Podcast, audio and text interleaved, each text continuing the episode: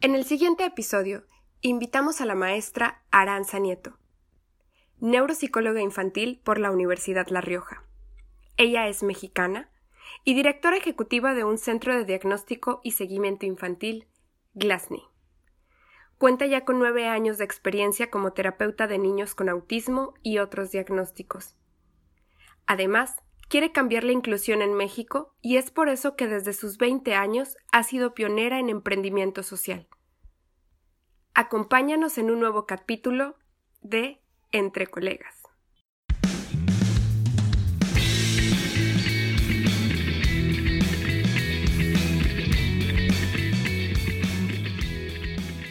Hola, ¿qué tal colegas? Muy buenos días, tardes, noches, cualquiera que sea el horario que estás escuchando este episodio. Una vez más de nuevo juntos, es un placer para mí estar aquí acompañada por Ari el día de hoy. ¿Cómo estás, Ari? Muy bien, ¿tú? Muy bien, gracias de verdad por abrirnos un espacio para esta entrevista, para que más personas puedan conocer sobre tu trabajo y otras tantas puedan disfrutar de tener la atención tuya como pacientes. Cuéntanos, Ari, ¿por qué decidiste estudiar psicología? Em, bueno, pues muchas gracias primero por entrevistarme y por estar interesados en la neuropsicología infantil. Creo que es muy importante para la inclusión hoy en día. Y bueno, yo estudié psicología este, porque desde chiquita me gustaba mucho ayudar a la gente. Yo creo que la mayoría de las personas que estudiamos psicología nos importa mucho el servicio o tratar de empatizar con los demás. Y yo, curiosamente, desde que iba en sexto de primaria, le dije a mi mamá que quería ser psicóloga así como nada más escuchaba que era el tipo de profesión en la que te sentabas a escuchar a alguien más, lo ayudabas con sus problemas y dije, bueno, creo que esa es la carrera que, que me gustaría. Sin embargo, mi papá no estaba muy a favor porque él siempre quiso que estuviera enfocada en negocios. Entonces me dijo, ¿cómo vas a estudiar psicología si no vas a poder emprender, no vas a poder hacer nada? Pero con el paso del tiempo se pueden combinar ambas cosas. ¿Tus papás no tienen relación ninguno con el área de la salud? No, nadie. Fue algo totalmente nuevo para la familia. Sí, totalmente. ¿En qué momento de tu vida, ya estudiando psicología, dices, es que yo quiero trabajar con niños y te decides por hacer neuropsicología infantil? Pues fue muy curioso porque cuando yo estudié la carrera me tocó vivir una experiencia en donde una familia estaba interesada en contratar a un equipo de estudiantes que fueran terapeutas de un niño con un síndrome que se llama síndrome de Dravet. Entonces, ese síndrome es como un síndrome que se caracteriza por tener muchas convulsiones, muchas, como 10 al día, por ejemplo, y tiene, lo presenta uno de 10 millones de niños. Entonces, fue algo como muy extraño para mí porque yo, la verdad es que no estaba interesada en, en trabajar con niños ni con necesidades especiales ni de ningún tipo. Yo quería ser sexóloga, de hecho, o quería ser como psicoterapeuta, como que me gustaba mucho que, que me retaran y creía que trabajar con niños no era un reto tan grande y yo sorpresa creo que es el reto más grande que he tenido en toda mi vida. Y cuando tenía 18 años, entonces nos entrevista esta familia, varias personas, conozco a este niño y cambia mi vida por completo porque en el momento en donde empecé a tener interacción con él me di cuenta que trabajar con él era lo más retador que había tenido que hacer en, todo mi, en toda mi vida. Me tuve que súper capacitar, me armé de valor, lloré muchas veces porque no lo hacía muy bien. Y era muy complicado porque no es tan fácil nada más sentarte con un niño y darle una clase o hacer que siga las instrucciones que tú le pides sobre todo con niños con síndromes así, porque ese síndrome tiene características similares al autismo. Entonces es muy, muy complicado poder ejecutar una terapia de forma asertiva. Y ya, cuando lo conocí a él dije, si hay más niños como el que necesitan ayuda, yo quiero estar con esa población y quiero retarme lo suficiente para poder aprender a ayudar a ese tipo de niños. Entonces ahí fue cuando ya quise 100% neuro. Wow, como hay cosas que en realidad cambian tu vida por completo y de algo que tú pensabas, voy a eso, el universo te tiene otra carta bajo la mesa y dice, no, te toca para acá. Totalmente. Y entonces, ¿cómo le hiciste, Ari? Eh, ¿Buscaste una maestría? ¿Te fuiste a estudiar a otro lado? Cuéntame cómo fue ese proceso. Pues de entrada fue muy complicado porque tenía 18 años cuando conocí a este niño. Entonces, yo me gradué a los 21. Todavía me faltaban como varios años para poder decidir qué maestría hacía o no.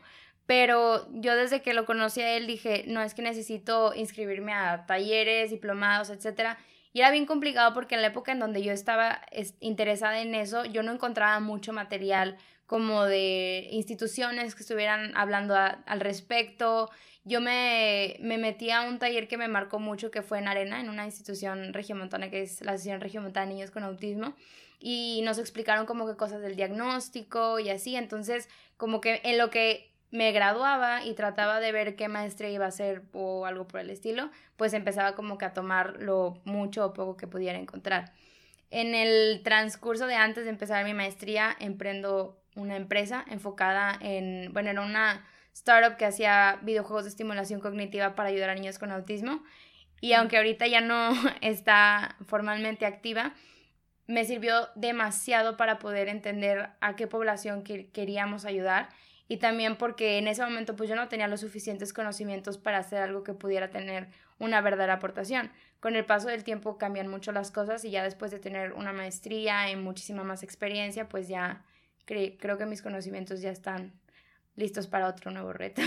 Wow, y entonces hiciste neuropsicología infantil, sí. en una maestría en línea en, en en la, en la Universidad de La Rioja. Okay. Quise hacer una maestría en línea porque no estaba dispuesta a irme a España, o sea, o a un país en donde viera que fuera una maestría como bastante buena. El contenido de la, de la maestría que yo estudié a mí me fascinó porque como que era muy amplio lo que hablaba de neuropsicología infantil. También me gustó que era mucho española y tenían como pues buena reputación. ¿Y cuántos años son? Es un año y medio. Bueno, de, cada, cada año lo están cambiando, pero a mí me tocó de un año y medio. Y de mucha, o sea, como son muchas materias, o sea, no estás, e, era pesada.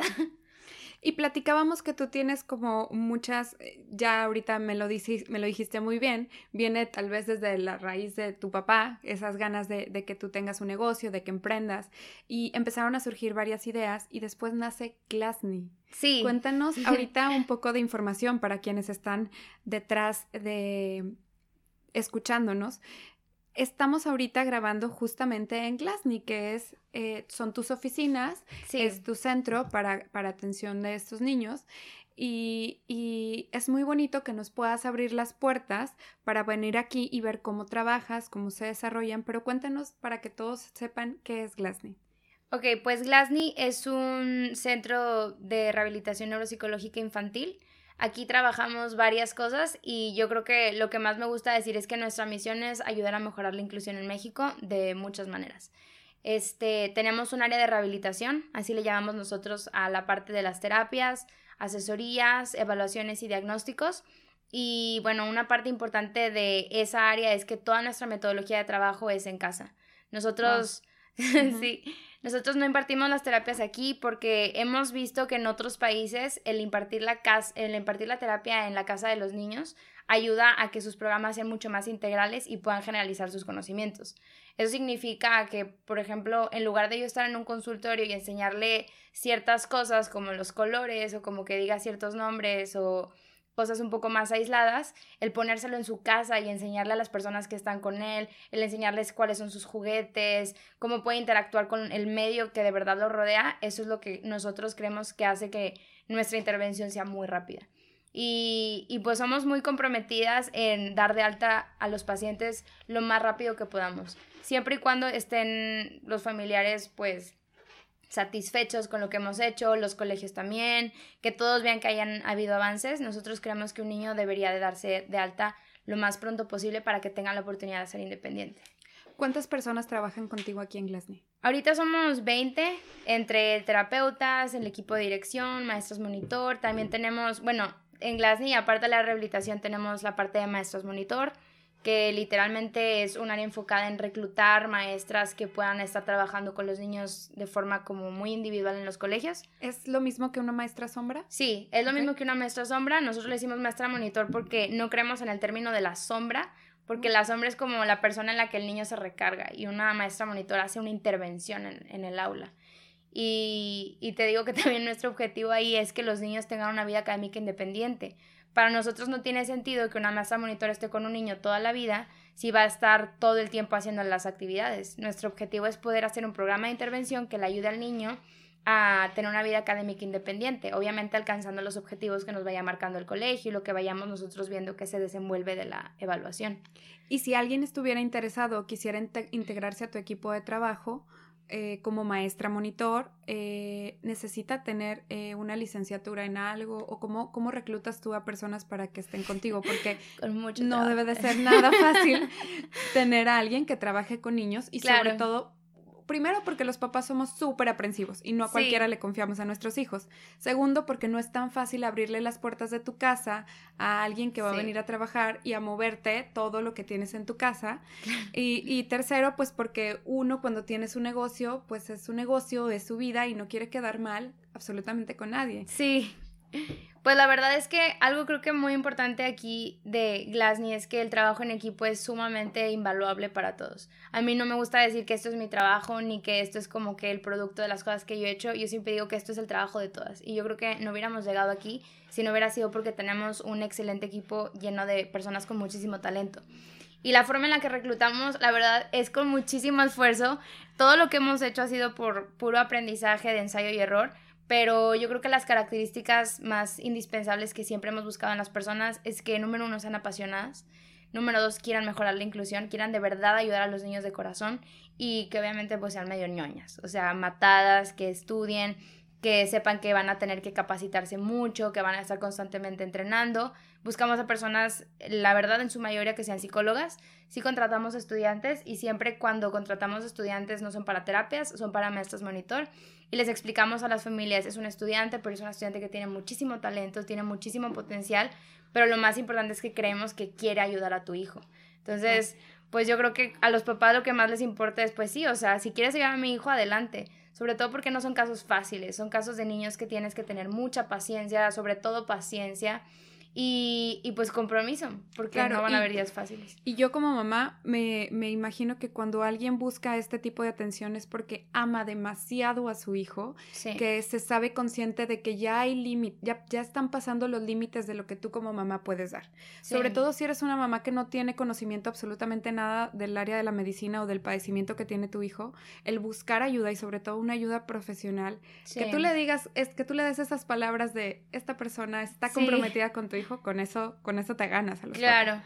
Pero sobre todo la importancia de que estés tú 100% convencida de que tu personal va a hacer eso y va a cumplir con lo que le estás pidiendo. Sí, y también que los papás, yo creo que algo que a los papás les gusta, no solo que les gusta mucho escuchar, sino nosotros siempre nos ponemos en los zapatos de ellos. Y creo que una política muy importante que tenemos todas aquí es, si tú fueras la mamá que está sentada enfrente de ti, ¿qué estarías esperando escuchar? No estarías esperando escuchar que te dijeran, oye, tu hijo está muy mal. O sea, nosotros lo que, lo que buscamos siempre es decirles a los papás, ahorita es el momento donde podemos actuar y vamos a actuar rápido, no estás solo, esto no es lo peor que te puede pasar. Los papás también satanizan mucho los diagnósticos y nos ha tocado darles la noticia a algunos papás de, pues tu hijo tiene autismo.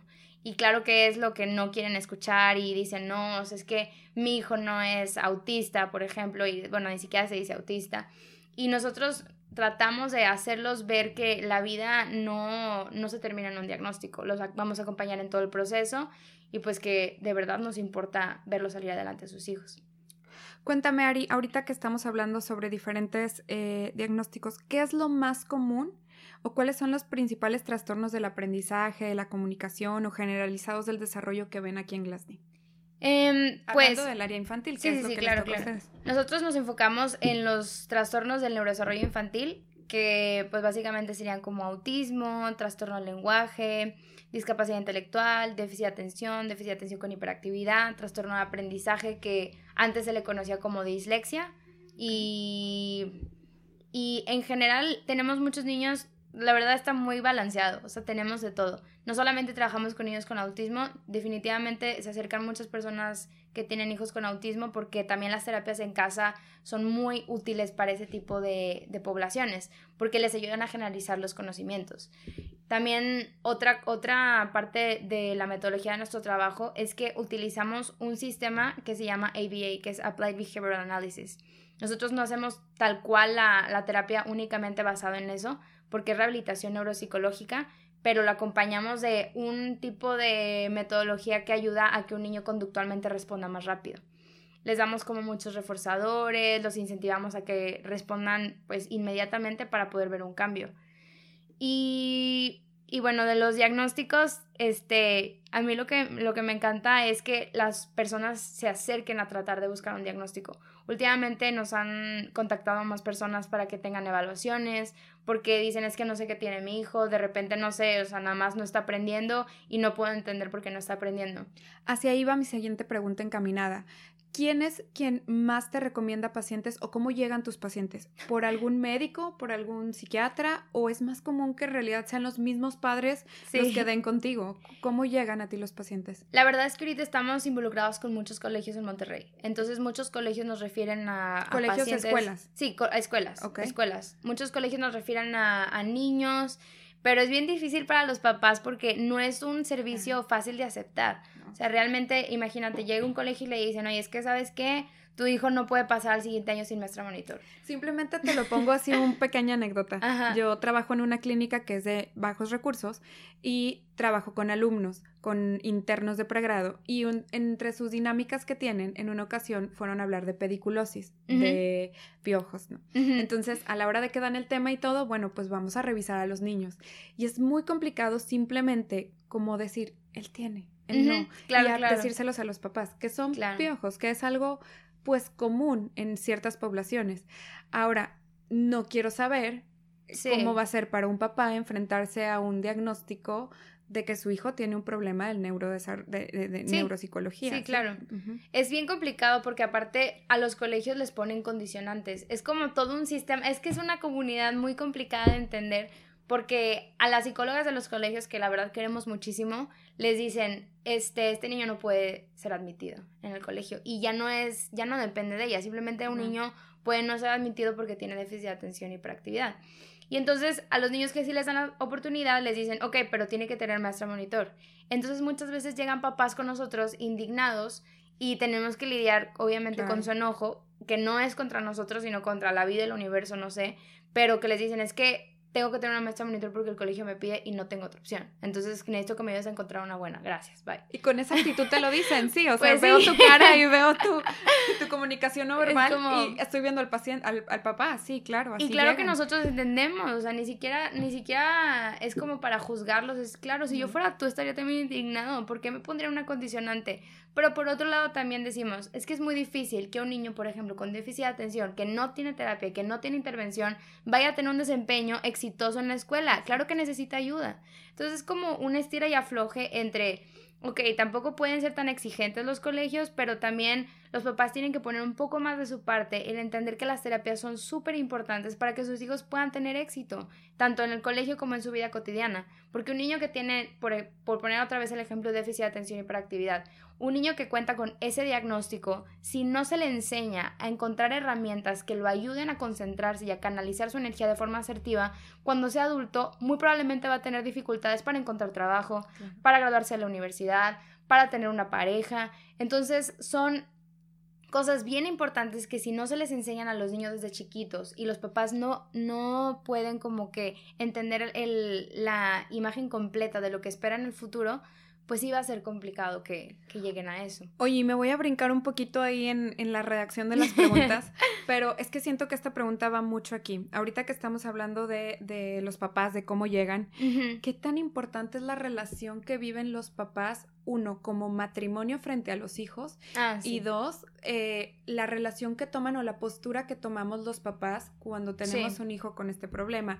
¿Qué tan importante es? Y otra, ¿qué tanto nosotros les estamos causando a nuestros hijos que tengan eh, ese, ese, problema? O sea, o que lo desarrollen más rápidamente. Sí. otra cosa también de la pregunta anterior, muchas familias nos recomiendan entre familias como que los papás obviamente dicen, es que hicieron muy buen trabajo con mi hijo, quiero que vayan otra vez, o sea, quiero que otras personas conozcan lo que hicieron. Y de entre esas recomendaciones nos ha tocado muy bonito que nos recomiendan parejas juntas, que para nosotros es como lo máximo porque muchas veces la mamá está más involucrada en, en los casos de, de, los niños y a todos nos, a todos nos acoplamos. más que acoplarnos como que tratamos de empatizar con ellos. Pero los papás que hacen un buen trabajo en pareja, logran que sus hijos despunten de una forma abismal. Justamente acabamos de dar de alta a una familia que les dijimos y los felicitamos y casi lloramos cuando nos despedimos de ellos porque dimos de alta a, sus dos hijos, que fueron mal diagnosticados, por cierto. y uno con autismo y otro con déficit de atención y los dos no tenían ningún diagnóstico. Pero bueno, o sea, sí tenían como que las oportunidades, se Pero no rehabilitaron y todo. criterios completos. Ajá. Y ellos son una pareja como muy unida, que todo el tiempo estaban como asistiendo a las juntas, este, juntos, ah, valga la redundancia, y, y preguntaban acerca de sus hijos. Entonces nosotros siempre les aconsejamos a los papás que ambos traten de estar involucrados en la medida de que les sea posible, porque eso va a despuntar completamente la forma en la que integren lo que les aconsejamos en la terapia en su casa. También estábamos comentando hace ratito en otra junta de todas las juntas que tenemos en el día, que este, no es lo mismo dar una terapia. Nosotros, imagínate, das unas tres veces a la semana sesión de una hora. Aunque llegase a ser muchísimo para un niño, no es lo mismo si los papás no siguen lo que les estamos recomendando en las sesiones. Por ejemplo, un niño, no sé, con un problema de lenguaje. Si le dices al papá, es que ya no le puedes responder cuando te diga algo llorando, porque significa que lo estás condicionando a que cada vez que llore, te va, tú le vas a dar algo, le estás enseñando que su comunicación es a través del llanto. Entonces, si los papás no respetan el hecho de que no se lo pueden seguir dando a través del llanto, no va, no va a mejorar un niño porque no, las tres horas pues no son, no son mágicas, no, no hacemos maravillas en esos momentos. Pero en las terapias en casa lo que hacemos es jalamos a la mamá y la ponemos en la terapia a estar con nosotras, a que se, se supere a sí misma, o a los papás también, o a las personas, hasta las abuelitas, a las tías las involucramos, para que todos entiendan la importancia de su rol en el periodo de vida de ese niño que, que le que le puede cambiar por completo el hecho de que todos los demás lo estén apoyando. Claro, la dinámica familiar que tengan en Así casa es. va a ayudar o va a perjudicar mucho Sí. a la evolución del paciente. Sí, también algo que, que les decimos a las mamás es no se culpen porque un niño tenga un trastorno en el, en el neurodesarrollo infantil. O sea, eso viene desde el nacimiento y no se, no se desarrolla porque, bueno, obviamente un golpe muy fuerte pues sí pudiera llegar a tener un traumatismo, pero no un traumatismo neurológico. Sí, sí, sí. pero pero no significa que por no sé por un divorcio por una separación un niño haya generado un trastorno del neurodesarrollo infantil definitivamente no pero sí pueden tener repercusiones emocionales que van a derivar en otras cosas eso sí nosotros por ejemplo no trabajamos la parte emocional sí les decimos a los papás está pasando algo emocional y es muy importante que vayan y acudan con otras personas que tengan apoyo etcétera. Y a veces los papás como que pues eso puede que no le den tanta, tanta importancia cuando están chiquitos, pero cuando ya están grandes y empiezan a como llegar a la preadolescencia, adolescencia, definitivamente sí le dan mucha prioridad porque ya empiezan a tener problemas con sus hijos. Claro, sí, es súper importante. Cuando yo eh, me fui a hacer el servicio social de mi especialidad, yo dejé a mi bebé de seis meses y me fui seis meses y durante ese periodo de seis meses que la dejé solita con su papá y, y mi familia, mi mamá, mis hermanas, Claro. Yo sentía mucha culpa, o sea, yo llegué con mucha culpa y yo tenía algo, terapia y me decían, es que no, no tienes por qué ser culpable. Es peor si tú ahorita no haces tu especialidad, no Claro. continúas con tu carrera, al final, cuando pasen los años, esa culpa se va a recargar en tu hijo y no es Así que es. por cuidarte yo no hice lo que quería hacer y al final del día ese hijo se va a ir y va a formar su familia. Claro. Entonces sí es muy importante lo que tú dices, la mención de, de la culpa que a veces los carga- cargamos los papás de decir, Sí. es que fue por mí que mi hijo Sí, está no. así. Y también otra cosa que siempre les tratamos de decir a las mamás es, tú haces lo que puedes con lo que tienes. No eres invencible, no eres Avenger, o sea, no hay manera en la que puedas multiplicarte en 100, porque hay mamás que tienen tres hijos, cuatro hijos, Claro. cinco hijos a veces y dicen, es que, y tienen, no sé, hijos con autismo. Y no, no pueden hacer todo y tienen que también aceptar el hecho de que los recursos que ellas estén invirtiendo y lo que les puedan dar a sus hijos es lo mejor que les pueden dar. Y el hecho de que simplemente lo hagan con amor y que estén comprometidos y que paguen terapias. Y aparte no solamente pagan terapias, pagan terapias, colegiaturas, maestros monitor. Son tantos gastos que simplemente es agradezcanse a sí mismos, perdónense a sí mismos, acéptense lo que están haciendo por sus hijos porque es increíble y es maravilloso. Entonces, pues a nosotros nos gusta mucho trabajar con las familias, es algo bien padre. Ari, vamos a hablar un poquito sobre los diagnósticos quizá más comunes o a los que el público como mayor le llaman la atención. Vamos a hablar muy general, tampoco vamos a dar una consulta, te comentaba a través de este podcast, eh, pero sí quiero que las personas tengan conocimiento, no solamente las personas del área médica, que nos ayudaría mucho a saber cuándo sí. mandar un paciente y cuándo no, sino también las personas, público en general que escucha el, episodio. Quisiera que nos contaras un poquito qué es el autismo. Sí. ¿Qué es? ¿Cómo se ve? ¿Cuándo sí es? ¿Cuándo no es? Y cuándo empezar a sospechar que mi hijo o mi paciente puede tener autismo. Sí. De hecho, bueno, el, el autismo es mi diagnóstico favorito porque pues por la relación que yo tuve con el primer niño que conocí, como que él literalmente me hizo cuestionarme demasiado acerca de, pues, de la complejidad, porque decían que su diagnóstico era comparado con autismo, entonces yo decía, bueno, ¿y qué es autismo? El autismo es el diagnóstico más difícil de, de diagnosticar porque tiene una complejidad muy amplia. Se supone que es una condición que afecta principalmente al área social, la, el área del lenguaje, conducta, sensorial y un niño con autismo físicamente se ve como cualquier otro niño neurotípico. Neurotípico es la terminología que se utiliza para dársela a cualquier niño que no tenga un trastorno del neurodesarrollo infantil. Y eso también hace bien difícil para las familias la inserción en, con respecto a, a que empaticen con el diagnóstico, porque dicen, ay, pues no sé por qué un niño nos está tapando las orejas o de repente está muy emocionado y está haciendo cosas que que no son como muy frecuentes y dicen, y se ve, se ve como los otros niños. Entonces, bueno, la principal característica del autismo y lo que es muy, muy, muy difícil diagnosticar es que ellos tienen muy baja cognición social. La baja cognición social significa que yo, por ejemplo, no puedo entender tus expresiones faciales o yo no puedo entender tus emociones o mis emociones o no pudiera yo hacer una inferencia de lo que ahorita estás pensando. Si tú me ves de cierta u otra manera, yo puedo decir, ah, ok, puede que ella esté enojada, feliz o que no esté, no sé, disfrutando la conversación, etcétera. Puedo hacer como un millón de hipótesis. Y la principal característica del autismo es que el área social está sumamente baja. Y algo que nos hemos topado muy seguido es que llegan familias y dicen, es que mi hijo no, no está poniendo atención, tiene autismo y no poner atención a la característica principal del autismo. O caminar de puntitas tampoco es la característica principal del autismo, ni aletear. Hay niños que aletean, caminan de puntitas y no ponen atención y no tienen autismo, porque sí tienen cognición social y tienen teoría de la mente. Entonces, cuando, cuando nos topamos con, no sé, situaciones en donde dicen, es que lo ven 15 minutos a un niño y no está, sobre todo los chiquitos, los que tienen dos años, que no hablan bien, que hacen muchos berrinches, que no te ponen atención. Que no sonríen a la foto. Ajá. Puede ser por un millón de razones más que no es autismo. Y, y somos como muy honestos con las familias y les decimos, es que también es muy importante que veamos al niño en diferentes entornos, porque solamente así podemos decir si existe o no una cognición social. Por ejemplo, algo que hacemos que es un poco chistoso es que nos ponemos a llorar enfrente de un niño o fingimos que nos caemos. Ustedes. Ajá, sí, y así como que el niño debería mostrar interés, porque la persona que está siendo el adulto ahí pues está inválido o como que está sufriendo algo por el estilo y de los niños chiquitos que nos habían tocado de los dos años, que las mamás es que no, es que yo creo que tiene autismo y así, ahí hubo, unos que, que, sí tenían mucho interés y nos llegaban y aunque no pudieran hablar, nos como que acariciaban o trataban de levantarnos eso significa que están teniendo un nivel de empatía súper amplio y que están entendiendo que nosotros estamos sufriendo. Y los otros chiquitos que nos tocó que sí tenían autismo, literalmente nos ignoraron, porque estábamos como pues sí, como fuera de su interés, o sea, si se cayera o no, es algo que ellos todavía no habían comprendido que era parte de, un sufrimiento. Entonces, pues sí, el autismo, la principal forma de entenderlo es si notan que existe una cognición social o no, y es bien difícil para los papás que se den cuenta de eso.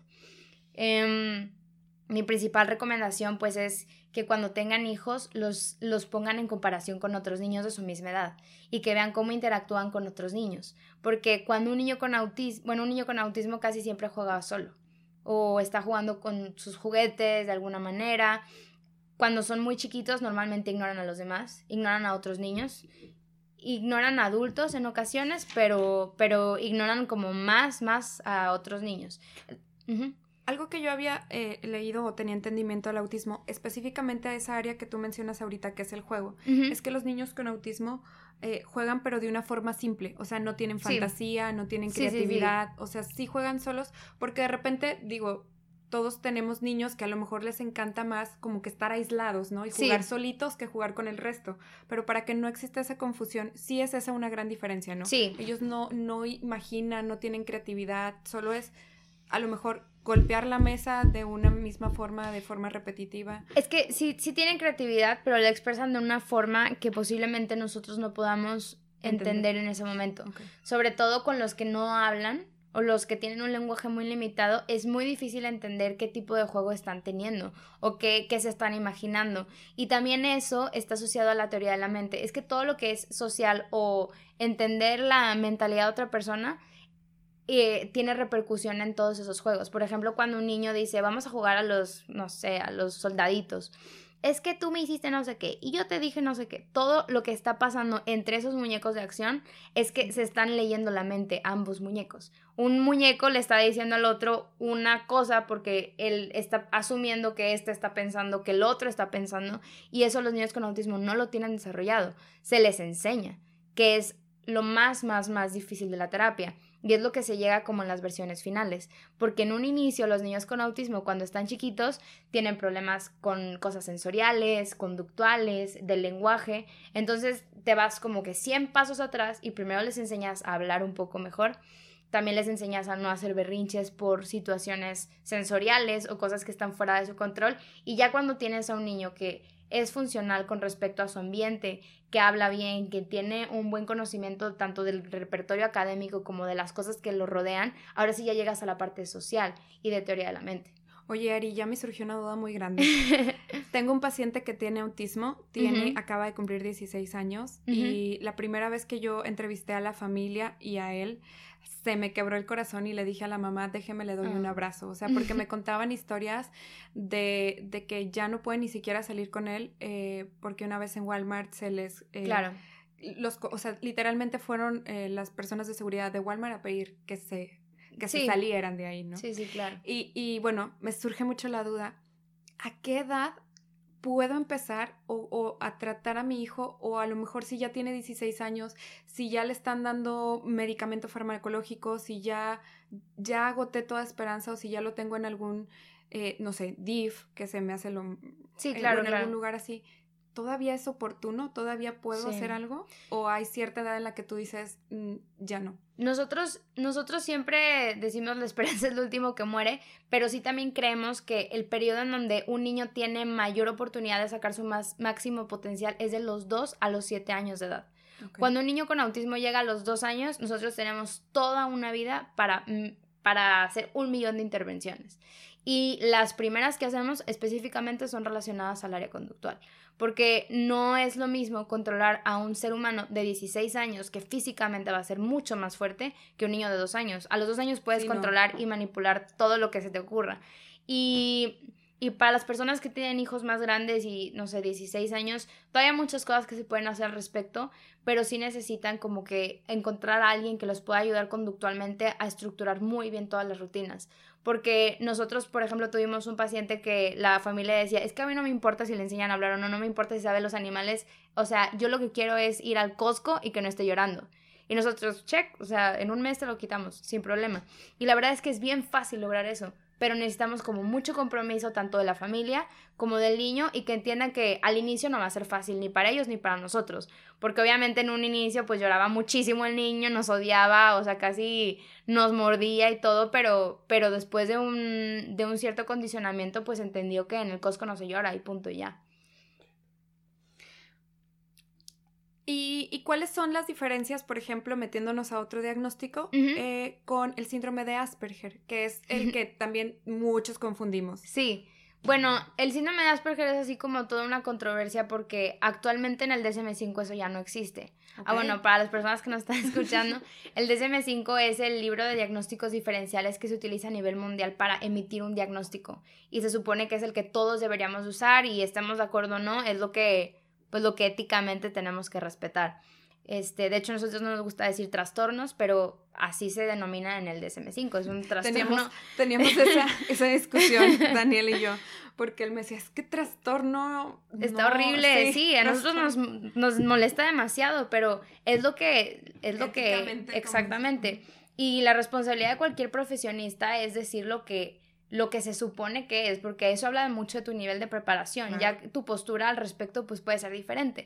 El Asperger se eliminó en el DSM-5 a pesar de todas las un millón de asociaciones que existen a favor del Asperger, porque se supone que el Asperger ya no ya no es considerado como, como un diagnóstico aparte, sino es considerado como autismo de alto funcionamiento. Yo había, yo había leído el término autismo benigno. No, no, o sea, eso también está mal. sí, pues, pues, o sea, no, no, no existe en el DSM-5 y no he, no he leído literatura que hable al respecto, pero también, por ejemplo, dice, tiene poquito autismo, es que no se puede, o sea, la forma en la que se determina el autismo es alto funcionamiento, bajo funcionamiento, moderado, porque es el tipo de ayuda que requiere para ser independiente un ser humano. Entonces, lo que sacó el DSM-5 ahora es el trastorno pragmático de la comunicación social. Y eso significa que son personas que tienen una dificultad para relacionarse en el ámbito social, pero no tienen las características de autismo. Que por ejemplo los, los niños, chavos con Asperger, normalmente dicen es que es igual, como tiene juegos imaginarios muy, muy restringidos, este, no, tiene, no tiene cognición social, este, sensorialmente tienen las mismas, como no le gustan los sonidos fuertes, así como que muchas características similares al autismo, pero son, e, e, eso era lo que se conocía antes, pero tienen un coeficiente intelectual mucho más elevado, su lenguaje es muchísimo más elevado, como que en las áreas de oportunidad que tenían los niños con autismo en el Asperger, digamos que no las tenían tan marcadas, al contrario, las tenían como muy desarrolladas. Y ahora pues eso ya, ya no existe. Entonces, digamos que solamente se considera como un autismo de alto funcionamiento. Y si nos hemos topado con la con el trastorno de comunicación pragmática, en donde literalmente tienen una falta de cognición social muy evidente. Y, y ya, y no tienen otras características similares al autismo. Pero... Y también se trabaja en forma de terapia como la que hacen. Sí, y digo, cada niño, o sea, cada terapia tiene una forma muy específica de trabajarse, porque te digo, los papás que nos dijeron, es que a mí no me importa que hable los animales, o sea, yo nada más quiero que el cosco no llore. Y nosotros tenemos que entender que eso es lo que es más importante para la familia. Ahorita que dices, a mí me partió el corazón escucharlos y ver que no podían ir a un súper o que, o que esa situación como que es la más difícil para ellos, ¿por qué le tendríamos que enseñar en este momento, a esas alturas de la vida, a que se supiera todos los números de memoria? Si, cuando, si en este momento su principal foco de interés para la familia es que deje de llorar en situaciones donde se sienta agredido. Entonces, las terapias las hacemos tomando en cuenta las, necesidades de la familia y del colegio, porque nuestro objetivo es que sean independientes, no que estén absoluto y totalmente por arriba del promedio de sus habilidades cognitivas. Ah, son muchas cosas. Ahora vamos a platicar un poquito del trastorno de déficit de atención, que también es, wow, o sea, está, yo creo que de estos últimos que hemos platicado, este era del que más se conocía o del que más se viene hablando, eh, en alguna ocasión veíamos un documental, una película, mm, Daniel y yo, y decíamos, ¿por qué cuando nosotros éramos pequeños o estábamos en la primaria no había ningún niño con autismo o no había ningún niño que te dijeran sí toda la gente me pregunta eso Ajá. o sea anteriormente pues o no estaba estudiado o no se conocía pero trastorno de déficit de atención todos tenían porque todos eran hiperactivos entonces y se creía que el TDA solo era hiperactividad y no es así. También hay impulsividad, también hay inatención. Cuéntame qué es eh, trastorno de déficit de atención. En el, en el DSM-5 viene como un trastorno de déficit de atención con hiperactividad, pero se supone que puedes hacer el diagnóstico con hiperactividad o sin hiperactividad, con literal un trastorno de déficit de atención y un trastorno de déficit de atención con hiperactividad. Y la diferencia entre los niños es abismal, porque un niño con déficit de atención e hiperactividad tiene una incapacidad involuntaria de prestar atención. Significa que realmente quieren poner atención, pero no pueden, o no pueden estar enfocados en una sola actividad. Su control inhibitorio, que es como su, pues la forma en la que controlan sus impulsos, también no la pueden regular de forma estructurada. Y y bien chistoso porque los niños que nos han tocado con déficit de atención y hiperactividad son bien nobles y todo el tiempo quieren complacer a la maestra y todo el tiempo quieren como que hacer las cosas bien, pero están muy emocionados todo el tiempo y se quieren, saben que se tienen que sentar, pero no se pueden sentar porque necesitan estar parados. No está en su control. No está en su control, exactamente. Y cuando, por ejemplo, hemos tenido situaciones en donde los colegios dicen, bueno, sobre todo las maestras que hacen una misión de diagnósticos incorrecta, que entendemos porque tratan de ayudar a los niños, pero a veces eso es muchísimo más perjudicial porque no todos los niños, un gran porcentaje de los niños no tiene déficit de atención con hiperactividad o sin hiperactividad. Simplemente o no les importa la clase o la maestra no está captando bien su atención o tienen una baja atención, pero no acumulada en muchas situaciones. De los criterios para hacer el diagnóstico es que la inatención se tiene que presentar en diferentes escenarios independientemente de los estímulos que tenga el niño. O sea, no es como que nada más con esta maestra, es con todas las maestras, en fiestas, con payasos, magos, brujas. O sea, son niños que están esperando que llegue el mago y pum, salen disparados. ¿Por qué? Porque, porque necesitan ir con el mago y lo tienen que hacer en su casa también, con amigos, con familiares. Y es bien difícil porque los niños con déficit de atención y hiperactividad normalmente sufren muchísimo bullying. Los otros niños no los comprenden muy bien o de repente se emocionan y por accidente le pegan a otro niño o todo el tiempo como que es una falta de regulación de, regulación de sus impulsos y, y pues sí, no, no la pasan muy bien. ¿Y eso tiene que ver con un daño a nivel cerebral?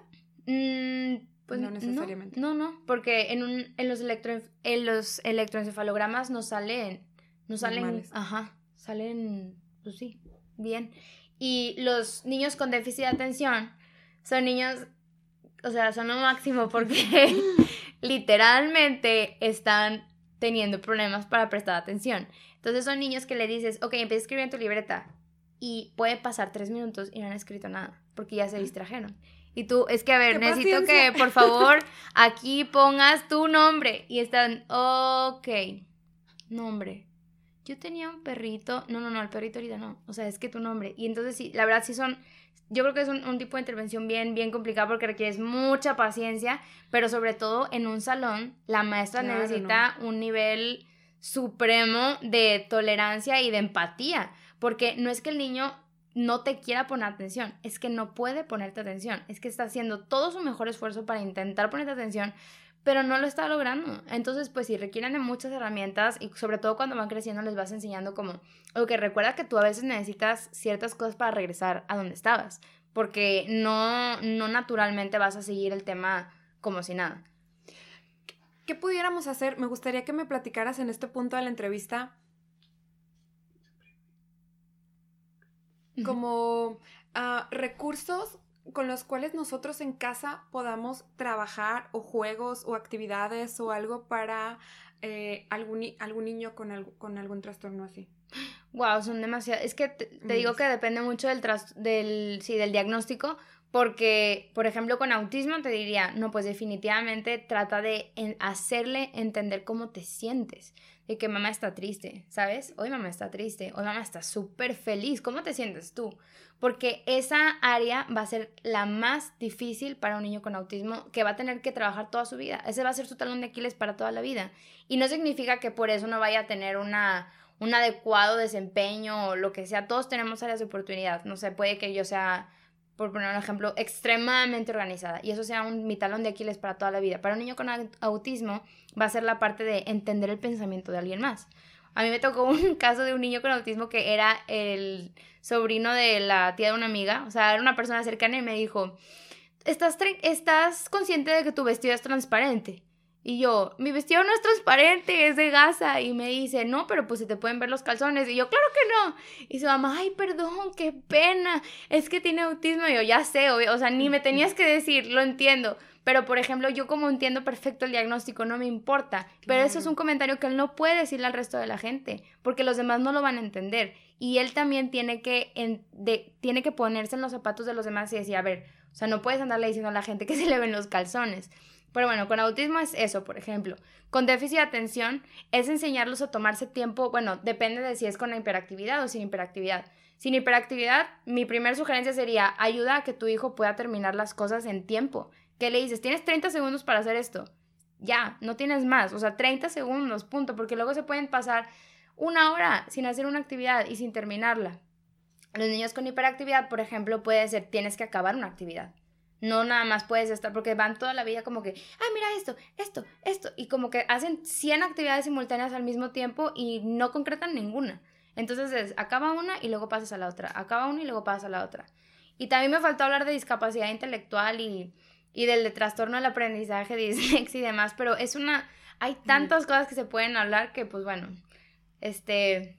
Sí, yo, yo feliz Danos, Ari, danos tips. Eh, ya casi estamos llegando al final de la entrevista. Eh, danos, danos un poco de tips para las personas, para todos en general. ¿Qué hacer o qué no hacer cuando nos enfrentamos frente a una familia que está atravesando por un ataque con, con su hijo? O sea, me, pongo yo en el, en el del otro lado. Me imagino yo a mi paciente quebrado, llorando, porque aparte tengo que decir que este paciente es un paciente de 16 años con obesidad mórbida, más alto que sus dos papás, tiene otros dos hermanos, entonces entiéndase que en la tienda estaban conteniéndolo su papá, su mamá, sus dos hermanos y ninguno podía con él. Claro. Entonces, ok, entiendo que la familia está pasando por algo muy difícil, pero yo como persona que estoy afuera, ¿qué hacer? ¿Me quedo de mirón? Eh, voy y le digo, se te ofrece algo, no me acerco, me alejo. ¿Qué hago cuando hay algo así? Porque, oye, es bien difícil porque ahorita todos sacamos el celular y grábalo, grábalo. Y eso se me hace algo tan triste, tan, sí, definitivamente no. Yo creo que depende mucho, así como dicen, en casos de emergencia que ayude el que sepa ayudar. O sea, por ejemplo, si yo veo un incendio, yo no soy bombero, no, no soy médico, no me acercaría a ayudar a alguien que esté sangrando definitivamente, pero sí estaría ayudando a las personas que estuvieran teniendo una crisis porque soy psicólogo, psicóloga. Entonces, este, en una situación así, yo creo que de entrada, pues que las personas que sepan trabajar con personas de ese estilo se acerquen. Yo me hubiera acercado a ese chavo y lo hubiera dicho sin problema. Tranquilo, tranquilo, mira, vamos a cantar una canción. Sobre todo si sé que tiene autismo, sé que hay algo que lo puede, lo puede regular, porque todos los niños, las personas con autismo tienen algo que los regula. Lo hubiera tratado de encontrar y definitivamente no hubiera usado la fuerza, hubiera tratado de usar otras técnicas. Si no son personas que están familiarizadas con ese tipo de intervenciones, no se acerquen, porque puede ser algo peligroso. Sobre todo con una persona de de ese tamaño, pues no va a controlar su fuerza y no va a saber bien qué va a hacer, ni las personas a su alrededor tampoco van a saber cómo reaccionar. Obviamente no se toman videos ni se toman fotos, son pues todos somos seres humanos y cualquier momento en el que tengamos cada uno una situación de vulnerabilidad, lo que se esperaría de la humanidad es que empatizara con nosotros, no que nos juzgara, ni que nos apuntara, ni lo señalara, porque precisamente por esas situaciones es porque las mamás de niños nuevos, de nuevas generaciones, no se acercan a recibir un diagnóstico porque tienen miedo a ser esa persona que están apuntando en el centro comercial, o a ser esa familia que no quiere ir al parque porque los demás niños no lo acepten. Entonces, es simplemente piensen todos si ustedes fueran esa persona que estuviera teniendo una crisis, ustedes fueran los papás de esa persona, les gustaría que estuvieran tomando video, les gustaría, ¿qué les gustaría que hicieran los demás? A mí me gustaría, por ejemplo, que las personas simplemente dijeran como, ok, o sea, sigue echando ganas, que sigan con su vida, si saben hacer algo que vengan a ayudarme, si no, pues que sigan adelante y que puedan entender que esta es una situación que se puede presentar porque hoy en día el diagnóstico de autismo es un diagnóstico que se va a presentar comúnmente y lo van a seguir viendo. No van a ser la primera ni la última persona que ven llorando en un centro comercial.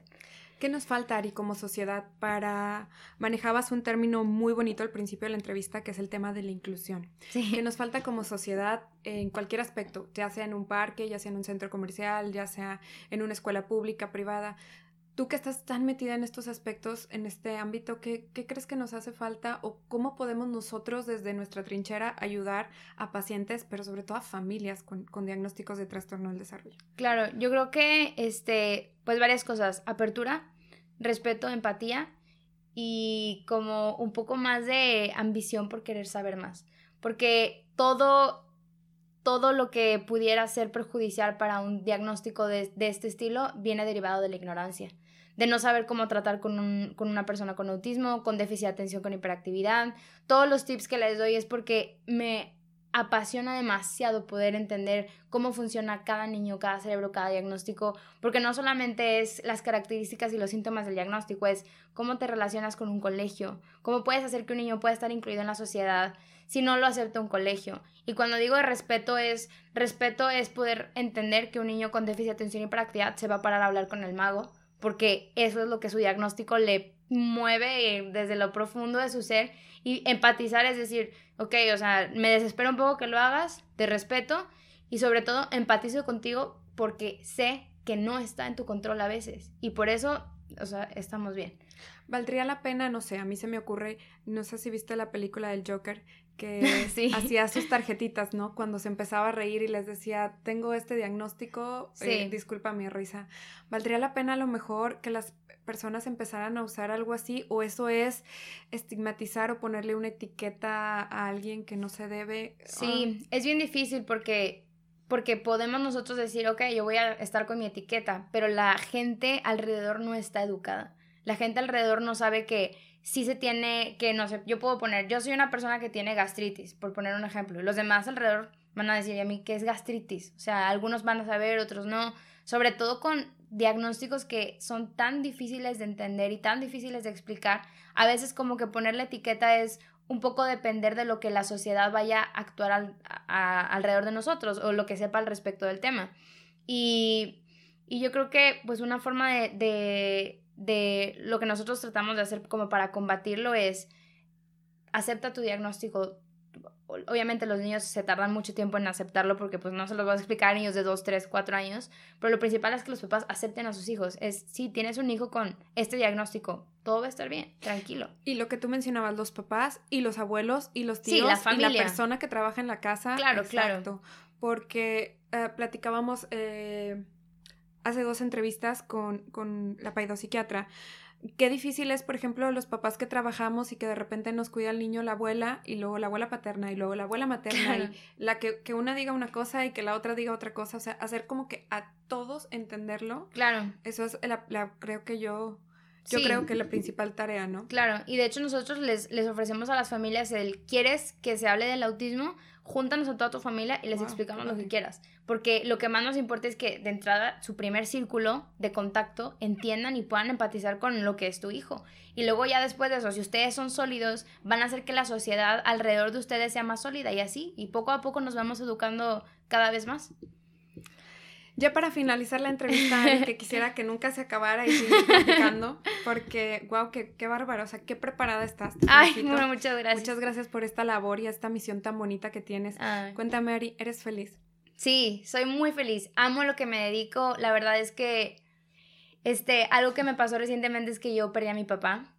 Lo, lo, mi papá falleció hace tres meses por leucemia y a mí sí como que me tumbó mucho porque, porque mi papá me enseñó a, ser emprendedora.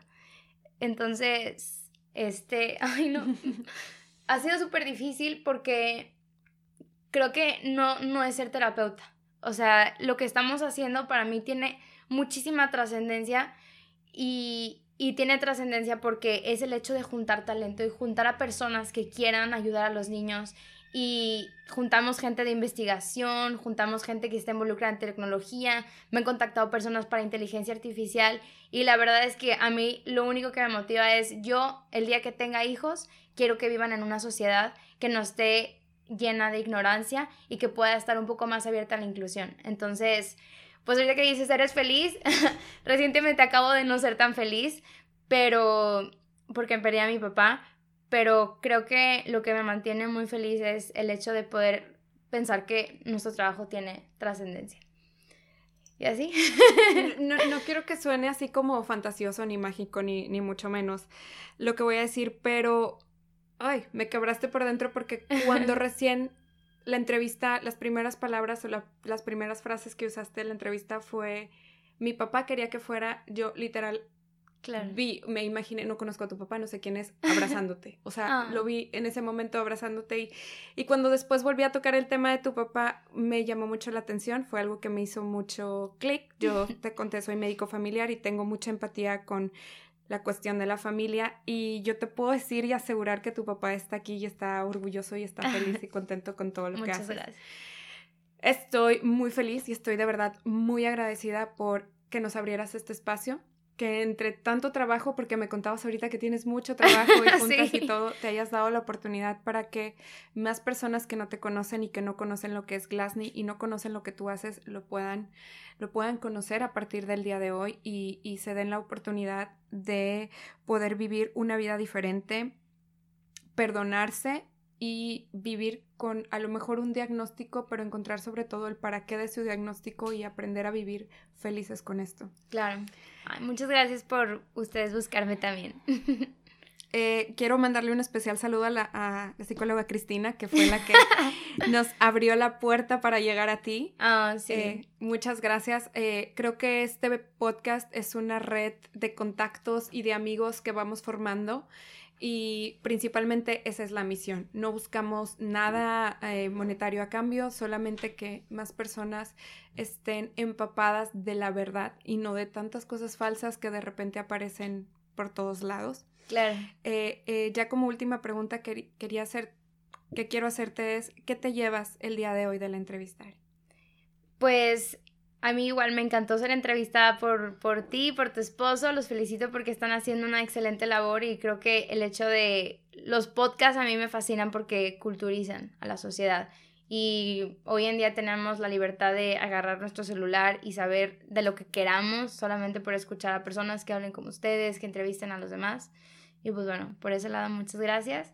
Y lo que me llevo de hoy, pues yo creo que pues no sé, que, falta mucho hablar de estos temas, que me da gusto que, que haya podido explicar un poco acerca de las características de los diagnósticos y, y pues que estoy muy feliz que personas que sean médicos estén interesadas en cosas de neuro porque no solamente yo creo que cuando no sé, los, los doctores nos han entrevistado o nos han preguntado cosas como que a veces dicen, ah, son psicólogas pero pues cada quien le aporta su granito de arena a la sociedad y yo admiro muchísimo a los doctores, sobre todo porque pues estuve muy familiarizada con los hospitales recientemente y de verdad sin los doctores no funcionaría la sociedad, salvan vidas todo el tiempo y wow, pero pues también cada quien pone su granito de arena como, como puede. Y créeme que esa es una brecha que en ningún podcast habíamos tocado, pero que está rompiendo cadenas tremendo. Yo en lo particular te puedo decir que yo era de las personas que si alguien me preguntaba con quién ir, yo decía con un psiquiatra, porque yo he ido con un psiquiatra, aunque no me medique a, recibir terapia, porque yo como médico general de formación, lo que conocía era la psiquiatría y no conocía todo este aspecto de la psicología, de la neuropsicología, de... Wow, qué bárbara. En realidad creo que, como tú dices, estamos uniendo mundos, estamos uniendo personas y pues de nuevo, muchas gracias. Quisiera ya por último, si quieres dejar tus contactos para que eh, te localicen más fácil. Sí, bueno, estamos ubicados en Vasconcelos, en la dirección es Vasconcelos, barrio Tampiquito, este número 342, pero si quieren contactarnos, de preferencias al siguiente teléfono, es 81 27 24 98 96. O si no, nos pueden encontrar en nuestra página de internet que es www.glassney.com, en nuestras redes sociales igual Glassney. Por todos lados contestamos, siempre contestamos, estamos trabajando súper intensamente todos los días y, y pues si algún día alguien nos quiere contactar, con muchísimo gusto los vamos a estar esperando. Muchas gracias de nuevo, Ari, por tu tiempo, por tu espacio, pero sabes que muchas gracias por tu conocimiento. muy, pocas veces nos los dicen y yo hoy te quiero agradecer por todos esos años de estudio, por todas esas horas entregadas y dedicadas a leer y a estudiar, porque eso va a salvar vidas, va a salvar vidas y sobre todo va a salvar familias. Muchas gracias. Muchas gracias. Gracias a todos los que llegaron hasta este momento. Colegas, a seguir con nuestra misión en la vida.